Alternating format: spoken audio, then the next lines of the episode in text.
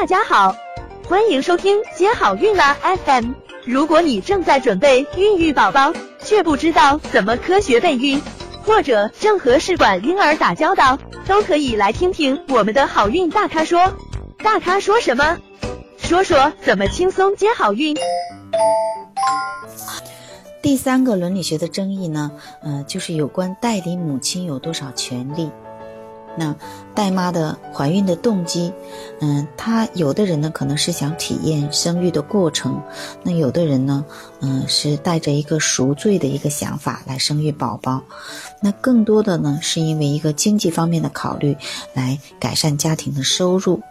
那代理母亲呢，怀孕中如果说身体出现问题的时候需要流产或者引产，应该由谁决定呢？那这个是有伦理学争议的。那生下的孩子如果有先天缺陷，那谁来负责呢？因为之前有过这个有关案例啊，打官司这些报道。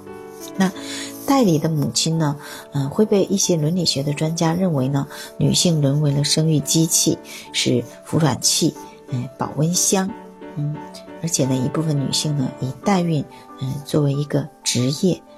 嗯，但是由于嗯目前代孕是解决没有子宫的女性这个或者是严重的宫腔问题或者子宫疾病的问题的女性能当妈妈的这个唯一的办法，所以呢，嗯，在国外某些国家还是得到了伦理学的许可的。